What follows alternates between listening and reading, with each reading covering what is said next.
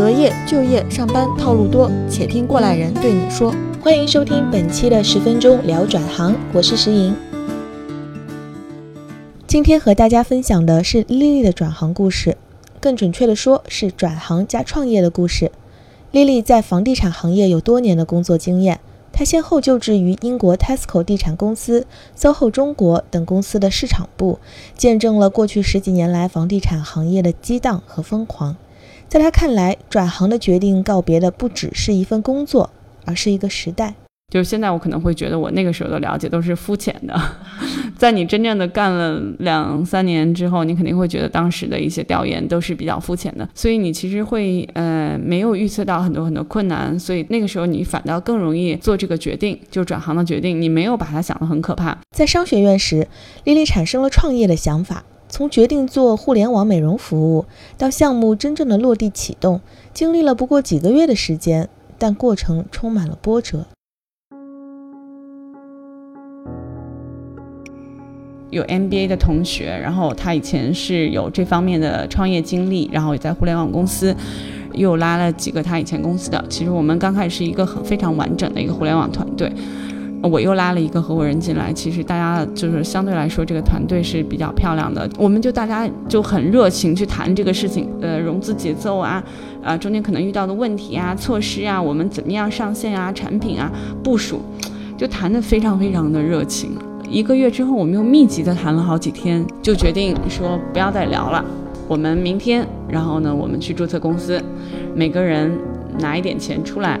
这样起码我们确确保每个人是 serious 的，然后我们就说定下来，然后结果回去之后呢，就突然间有有那个主创，就是那边团队是他拉起来的那个主创，就突然间就就没有联系，他并没有打电话给我，他他也不接我的电话，他可能认为有点尴尬，他可能在在这个过程中甚至比我都更有激情，在那个时候，我觉得他不接电话这个很奇怪啊，我觉得这个很不尊重我，这样我有点生气。但紧接着我又收到了一个邮件，然后他跟我说：“嗯，莉莉啊，不好意思，我我觉得有些事情还是书面的给你写一下啊。”他认为这样子交流我可能比较心平气和，要直接通电话我可能就火了，因为我也挺挺急躁的这样的。邮件上大致写的就是他也有点冲动，可能在做这个，他仔细想了想他的未来啊，他还是又觉得他希望再想一想，再看看别的项目啊之类的。总而言之，他其实就是很很简单，他就说他不做了。然后呢，他那几个人应该也都不做了，就退出了。突然间就剩我和我合伙人，我那合伙人说：“哎呀，那就算了吧，怎样的？有点那个灰心。其，但是他呢，也不是一个说算就算的人。然后我说：我说没事儿，不做就不做了，我们照样做。没有这些人，我们也能做，资本也能投我们。我就去融资，大概一个月吧。别人觉得我还真的是玩真的。我是在那个过程中没钱的时候，我也开始做产品，开始招人，开始做一切。”这是在三年前的二零一四年，Lily 的创业项目顺风起航了。互联网美容到家服务属于劳动密集型产品，并没有什么技术专利，又处在互联网的风口，一时之间竟然面临着雨后春笋般冒出来的竞争对手。像很多人都认为自己在工作的时候很有资源，可能就出来创业。我自己的感觉啊，我我不太赞成那种基于资源的，呃，创业。基于资源的创业，很多时候，第一你会高估自己对资源的驾驭能力，就有可能是你平台的影响力，不是你自己；第二是不可持续，除非你有一套方法论，否则只靠这些资源的话会用尽。作为创业者，Lily 在做决策的时候，比她的竞争对手表现出了更多的耐心和韧劲，因而，在2016年许多类似公司相继退出的时候，Lily 的公司幸运地坚持了下来。不过，在日常的公司运营当中，他面临的更大挑战是在巨大的压力下调节自己的情绪。其实情绪上是第二年才有好转，第一年的话，我觉得我情绪特别失控，零容忍。就是因为我我觉得我标准挺高的，可能在工作上要求高呢，其实相对而言，我觉得那个就是应该你你你达到了你的职业水准。你不管你是做哪一个部门，那个就是你应该达到的职业水准。但如果我可能看一眼，我就会发现一个标点不对，一个呃字不对，就是我也不知道为什么，我很容易就看到，就翻一下就会很容易看到，或者我突然就看到设计就用那个 logo 的色差就有色差，别人就看不出来。我觉得这特别明显。就像这种别人都认为可能是小事，当然我也可以好好的跟团队去讲，那这个时候就不行，因为你觉得你压力很大，这种小事儿，这种没有压力的事情，他们还做不好，还让你操心，你就会很愤怒。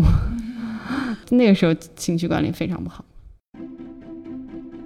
伴随着公司的成长，李李也在不断的调整自己，逐渐摸索出了现在的管理风格。就是人家老是说，公司其实是呃 CEO 的一个人格外化嘛，不光是呃严肃到人格，包括风格、呃文化，还有就是包括呃发展的节奏，其实都是呃 CEO 的一个外化。因为我急躁就会给下面人影响，下面人影响呢，他们就会有做不同的 KPI，这种不同的 KPI 可能就是。就是应对我的这种急躁，所以整个整个其实都都是一样的。如果等等你把自己调整的比较舒服了，其实公司你会发现，还有人员都会慢慢变成这样子。为什么说 CEO 的天花板就是公司的天花板？真的是有有一定的道理。Lily 离开了一个风起云涌的时代，又进入了一个疾风骤雨的时代。无论是哪个时代，和男性相比，女性开拓者往往得不到足够的关注和信任。我觉得，我觉得这个可能是他们习惯上的一种，就是更安全的一种投资分析方法，导致他们不是很看好女性。因为其实，呃，投资是一个很科学的事情。一个是它根据概率，我觉得概率这个就一下子就。就就打打死了一大堆女性创业者，这个概率实在是太小了。如果你从另一个维度上讲故事的话，那其实是女性创业的成功比例更高。但本来这个基数就小，所以你整体的，呃，这个统计学显示出来的数据就是女性是劣势的。另外就是，嗯，投资人身边的女性，嗯，很多时候人会不自觉的有角色代入感，比如说他们的老婆、女朋友，因为强大的男人可能周围都是这种小女人。多一些，其实这个时候他会很质疑，而且他旁边的女人很很可能，呃，或者是也天天有很多创业的想法，但是呢，过几天又没有了，那他会觉得，你看这些女的今天要看干这个，明天要干那个，然后也不是没有支持过，支持过也没有结果了呀，呃，所以呢，特别是你又做了一个女性相关的这个行业，像我。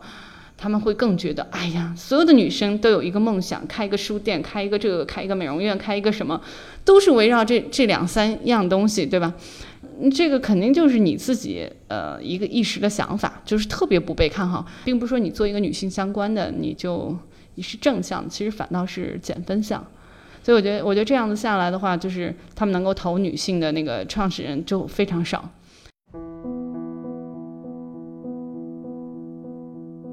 和大多数忙碌的创业者一样，丽丽的生活内容完全被工作填满，包括人际交往这样的事情都不得不按照优先级来划分。包括你的亲情、友情的维护，这些事情都非常非常重要。但是它其实是属于，嗯，长远价值比较重要，但是不紧急。其实它非常非常重要，但是它只是不紧急。所以这个时候你一定会往后排。因为人生阶段就是这样的，然后呢，你可能会刚开始会忙一些不重要但是紧急的事情，但这个当然我觉得也不对，可能第一个肯定是大家希望能够优先级重要和紧急的，然后再再做一些紧急但不重要的，往往忽略的就是这个重要但是非常不紧急的这个事情，就是你刚才说的像这种所谓的低效一点的看不出结果的这种社交，嗯，我觉得我我也我我也很难平衡，就是我也做了很多减法。所以到到后来，就是发现除了跟啊创业的人，呃嗯，可能还有一点，我觉得就是心理上的变化，就是你跟创业的人会有更多的话题，也愿意。其实你也不是完全没有时间，你只是说想把时间用在什么地方。你可能会一个是运动，就是关于自己的这个能量的储存，一个可持续的发展；一个就是你愿意跟同行有更多的交流。嗯，可能在这个过程中，你会交到呃很多能聊得来的朋友。嗯，毕竟之前的好朋友心还在，但是很多呃技术层面的东西就是很难形成一个共鸣。在这个阶段，可能其实大家到后来，如果如果说再过几年，可能又到了一个大家又可以一起聊的，因为你的事情和他的事情又在了一个一个层面上了。本期节目主编石莹，请搜索“十分钟聊转行”，在每周二和周五收听我们的节目。我们的联系方式是十分钟电台汉语拼音全拼 at qq 点 com，期待听到你的转行故事。